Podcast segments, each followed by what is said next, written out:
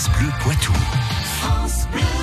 La science infuse, notre chronique réalisée avec l'espace Mendes France de Poitiers, Curieux.live, le média qui démêle le vrai du faux. Et Jean-Michel Piquet, on s'intéresse au travail.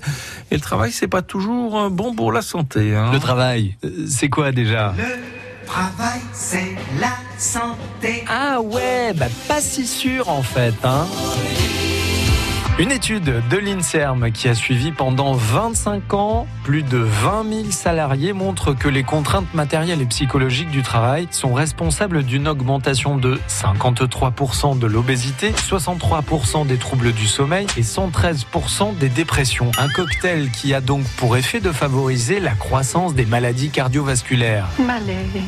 Donc au final, on a une baisse de la productivité des salariés, une augmentation de l'absentéisme et des dépenses de santé en plus.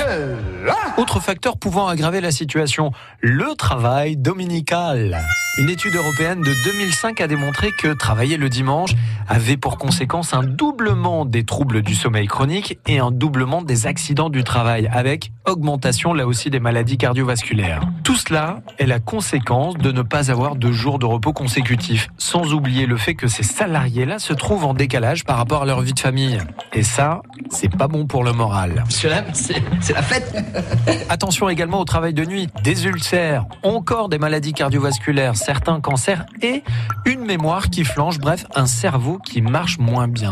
Bah alors la solution, c'est quoi? C'est trouver un petit job euh, tranquillou, pépère, quoi bah non, même pas. Là, il y a ce qu'on appelle le bore-out. Un peu l'inverse du burn-out. Le bore-out, en fait, c'est le fait de s'ennuyer au travail. Surtout quand on veut garder celui-ci par peur du chômage. Perte de sommeil, fatigue psychique, irritabilité, perte d'estime de soi, bref, vraiment pas glop. Bon là, avec tout ce que je viens de vous dire, logiquement, euh, vous êtes déjà en train de planifier vos vacances sur l'année prochaine. Hein Absolument.